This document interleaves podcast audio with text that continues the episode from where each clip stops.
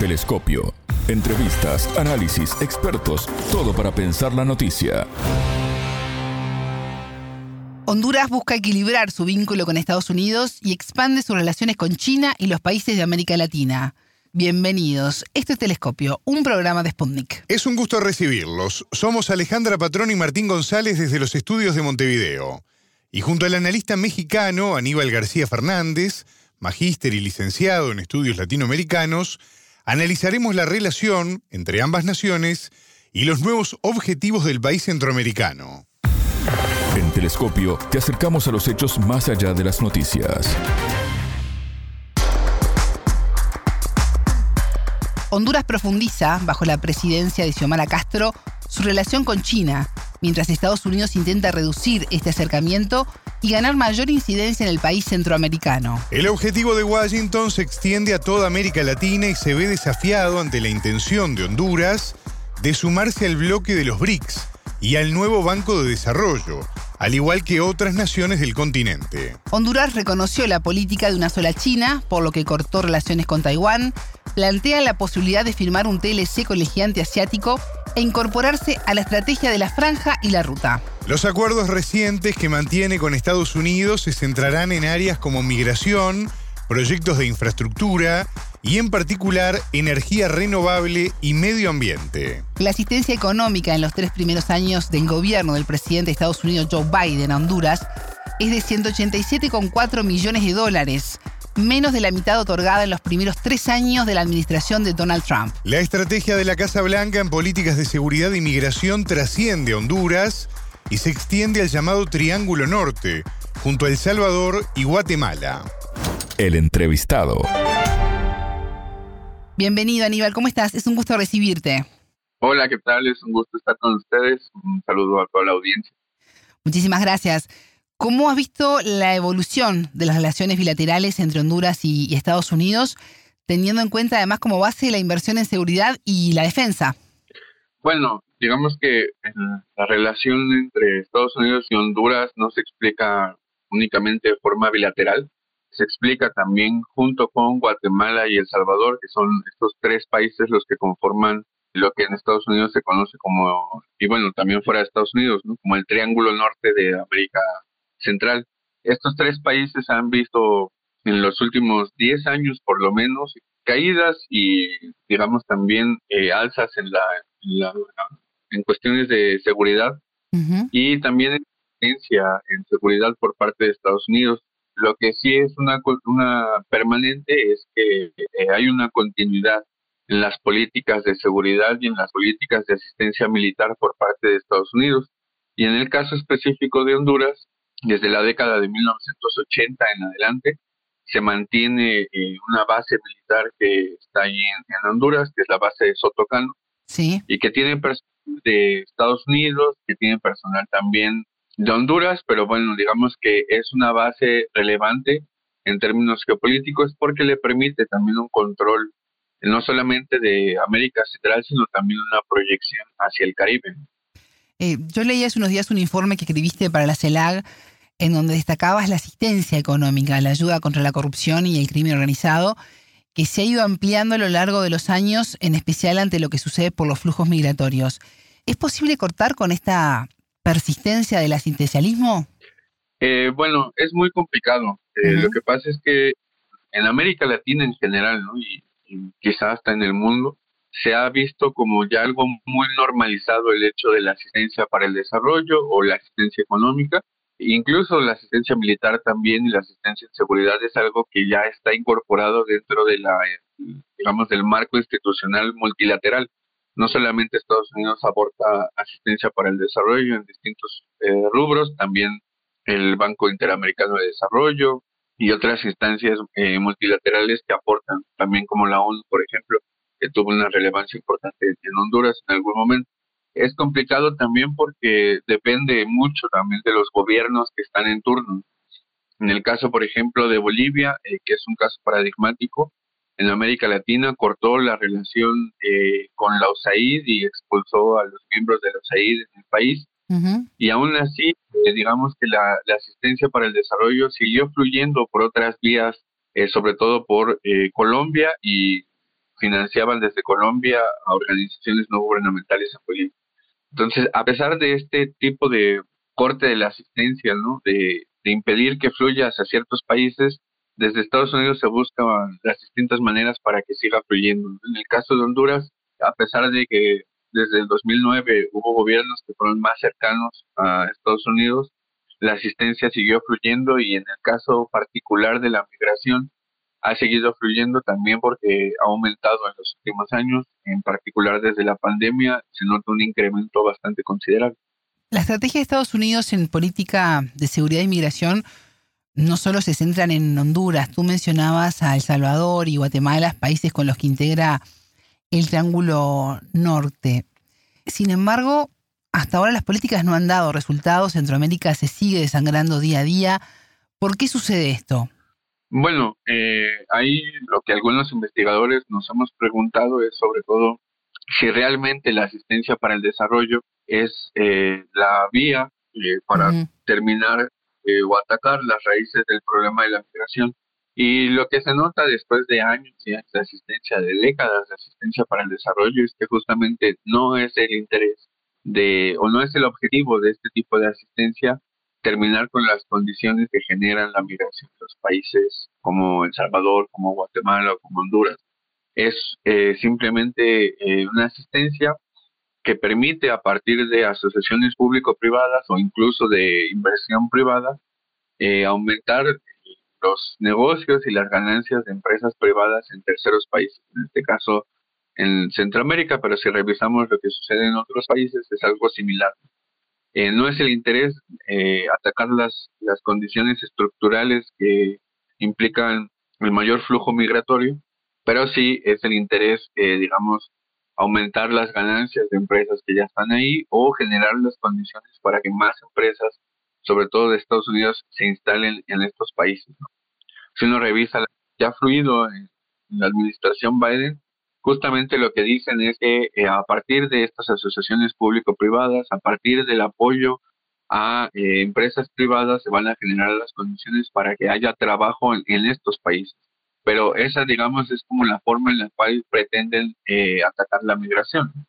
Y bueno, lo que hemos visto es que al contrario, eh, mayor asistencia para el desarrollo no implica disminución de la migración en estos países, sino al contrario, es una mayor expulsión. Entonces, no, no atacan las condiciones estructurales de la migración, no es el interés eh, último eh, generar las condiciones para que dejen de migrar, tampoco. Y con ese objetivo tan desviado de atacar las condiciones estructurales y resolver el tema migratorio, ¿Puede haber un cambio en este tipo de políticas? ¿Es posible cortar esa dependencia y cortar el círculo vicioso? Bueno, eh, te mencionabas un caso, el caso de, hace un momento el caso de Bolivia. Sí. Digamos el caso más paradigmático. En ninguno de los países se ha planteado eso, salvo en Bolivia, eh, bueno, Venezuela eh, y Cuba. A pesar de que le han intentado cortar, sigue fluyendo la asistencia para el desarrollo por terceros países. Entonces es complicado hacerlo. En algunos países incluso hasta se han planteado la posibilidad de mejorar las leyes eh, sobre el rastreo del financiamiento a organizaciones civiles y aún así complicado. Entonces, eh, digamos que ahí hace falta mucha política pública para intentar, sobre todo en un primer momento, cortar este tipo de asistencia para el desarrollo o si no cortarla, por lo menos hacer algo que está experimentando México en los últimos cinco años, que es intentar eh, hacer realmente una cooperación para el desarrollo que no implique que se cumplan los objetivos incluso de desestabilización de Estados Unidos, sino que realmente sea una asistencia que permita mejorar las condiciones de la población y que quien ponga las condiciones del, financiamiento sea el país receptor y no el país que emite la asistencia, como es en el caso de Estados Unidos que ellos ponen los objetivos, que ellos ponen la plata y muchas de las veces estos eh, financiamientos terminan siendo ocupados para eh, actividades de, desestabilización en los países de América Latina. Entonces, eh, ahí hay mucho que hacer y hay mucho también que aprender de, los distintos casos de América Latina. ¿Y cómo ves la relación entre el gobierno de Xiomara Castro y Washington? ¿Han habido cambios?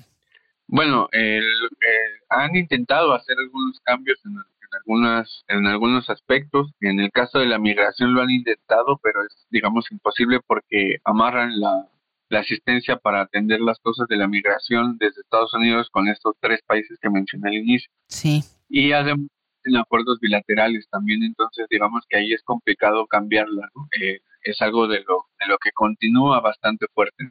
En el caso, por ejemplo, de la asistencia para la corrupción, también es algo que se ha intentado modificar.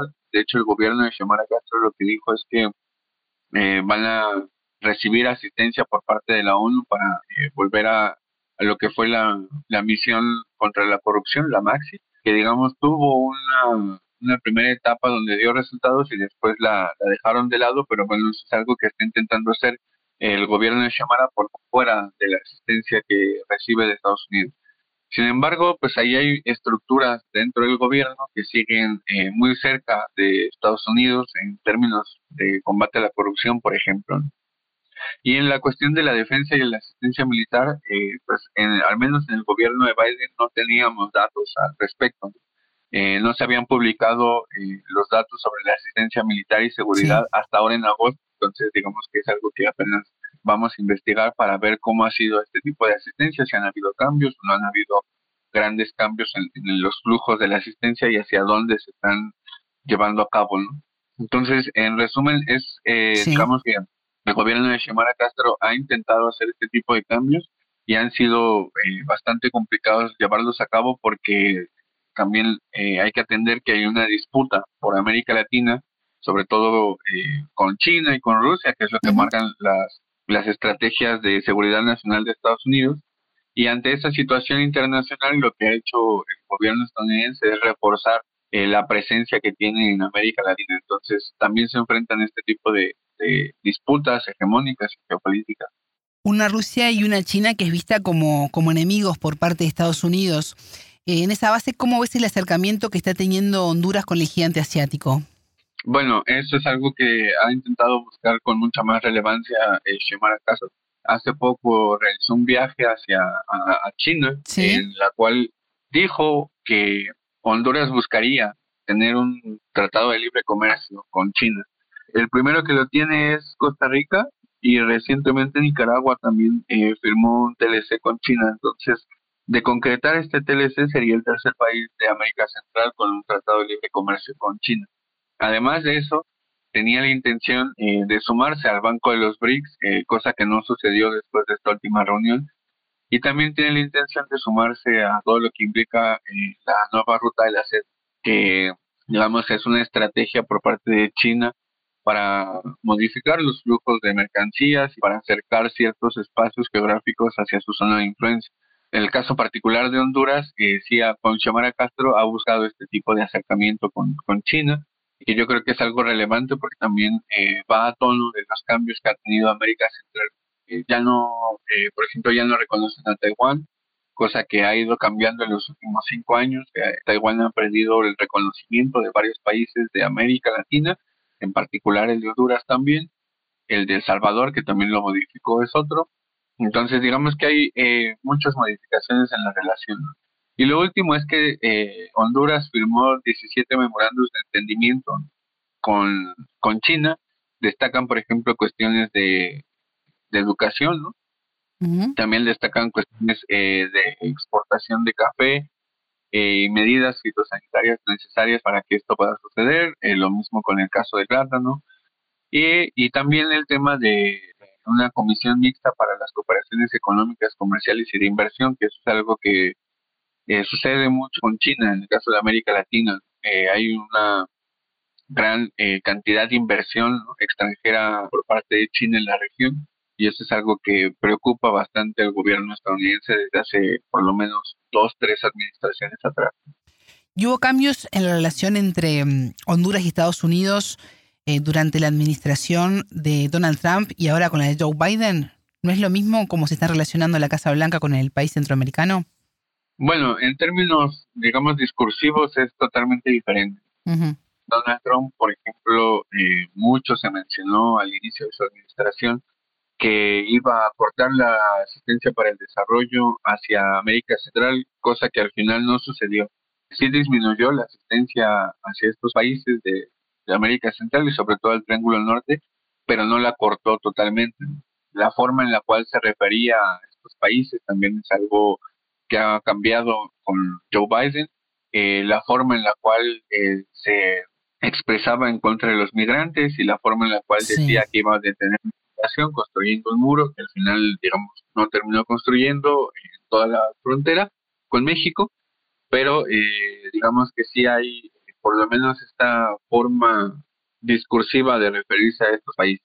Y en el caso de Joe Biden, eh, cambia esta, este discurso respecto a la forma en la cual se refieren a los países de América Central, pero eh, digamos que sí hay una continuidad en las políticas eh, de corte imperialista o, y sobre todo a partir de la asistencia militar y la asistencia económica que permiten justamente la presencia permanente de Estados Unidos en la región. Hablabas al comienzo de la entrevista de poder establecer una real cooperación para el desarrollo. Tienes el ejemplo de Estados Unidos, que para su existencia es el que pone siempre las condiciones. Esto puede comenzar a concretarse si Honduras logra reforzar sus lazos, ya lo está haciendo con China, pero también con América Latina. Sí, eh, eso, eso es clave. La forma de trabajo eh, conjunta, la forma de trabajo regional y sobre todo la unidad regional es algo que pues desde hace 200 años, poco más de 200 años se ha buscado eh, una forma bolivariana, digámoslo así, en la cual se, se acompaña América Latina y el Caribe para ponerle frente a Estados Unidos y quizá buscar no cortar de tajo las relaciones con Estados Unidos porque eso es eh, complicado en el momento actual, pero sí por lo menos cambiar la correlación de fuerzas y poner de manifiesto las condiciones por parte de América Latina que tendría que cumplir Estados Unidos para tener este tipo de relaciones o de asistencia hacia, hacia la región latinoamericana. Actualmente Honduras, eh, si no estoy mal, es presidente pro tempore de la CELAC. Sí. Entonces también tiene una oportunidad bastante interesante para armar proyectos que tengan que ver con eh, los intereses de América Latina y en particular los intereses de Honduras en términos de migración, por ejemplo, que también ahí implicaría a todo Centroamérica, a México y mucho más ahora a, Ecuador y Colombia y Venezuela, por lo menos, que son, digamos, los países que más eh, flujo migratorio han registrado en los últimos años. Sí, es algo que tendrían que explorar, eh, es una posibilidad, yo creo, bastante loable que lo, que lo hagan a partir de este tipo de mecanismos multilaterales eh, como es la CELAC. ¿Crees que la CELAC es una herramienta de crecimiento y consolidación para la región en, ante tantos bloques que no han dado resultado y que promueve las divisiones? Bueno, la CELAC es una vía más. En realidad, digamos, los objetivos que se fijaron en la CELAC desde su inicio y ahora, eh, lo que han buscado es eh, intentar poner eh, la unidad en la diferencia, entendiendo que hay países que no tienen una eh, afinidad ideológica o que no tienen una afinidad en la forma en la cual atienden los problemas comunes y, también nacionales. Entonces, es un espacio de concertación que permitiría, eh, digamos, perseguir objetivos regionales por fuera de Estados Unidos. Eh, recordemos que en la CELAC no está ni Estados Unidos ni Canadá, cosa contraria a lo que sucede con la OEA, y que ahí se pueden discutir distintas formas o mecanismos mediante los cuales se puede buscar mejorar las condiciones de la región. Aníbal, ¿y qué desafíos tiene Honduras para el 2024? Bueno, principalmente tiene el tema de la migración, que es algo, digamos, permanente desde por lo menos unos 30 años. Tiene también el tema de la corrupción, que eso es algo que Estados Unidos ha forzado mucho y que, digamos, en los gobiernos anteriores a Xiomara Castro eh, hubo ah, muchos escándalos de corrupción, cuestiones que se tienen que resolver ahora. Justo hay una misión de la ONU que está cooperando con el gobierno de Honduras para eso. Tiene también de frente mejorar las condiciones sociales y sobre todo mejorar las condiciones económicas de la población, que eso, digamos, no es menor y hay que entenderlo siempre como un proceso eh, continuo eh, que no se, no se resuelve en cuatro años de, de, una administración en Honduras, sino es un proceso de largo plazo o, quizá de mediano plazo. Yo creo que por lo menos estos dos, tres problemas y el tema de la seguridad, ¿no? Con las pandillas, que eso es algo que también eh, es algo que Honduras ha puesto de manifiesto como uno de sus intereses, que es mejorar las condiciones de seguridad para la población. Aníbal García Fernández, analista político mexicano, magíster y licenciado en estudios latinoamericanos. Gracias por estos minutos con Telescopio. No, gracias a usted. Un abrazo hasta ahí. Telescopio. Ponemos en contexto la información. Hasta aquí, Telescopio. Pueden escucharnos por sputniknews.lat. Ya lo saben, la frase del día la escucharon en Telescopio. Todas las caras de la noticia en Telescopio. Intentar eh, hacer realmente una cooperación para el desarrollo que no implique que se cumplan los objetivos incluso de desestabilización de Estados Unidos, sino que realmente sea una asistencia que permita mejorar las condiciones de la población y que quien ponga las condiciones del, financiamiento sea el país receptor y no el país que emite la asistencia, como es en el caso de Estados Unidos, que ellos ponen los objetivos, ellos ponen la plata y muchas de las veces estos eh, financiamientos terminan siendo ocupados para eh, actividades de, de desestabilización en los países de América Latina. Telescopio, un espacio para entender lo que sucede en el mundo.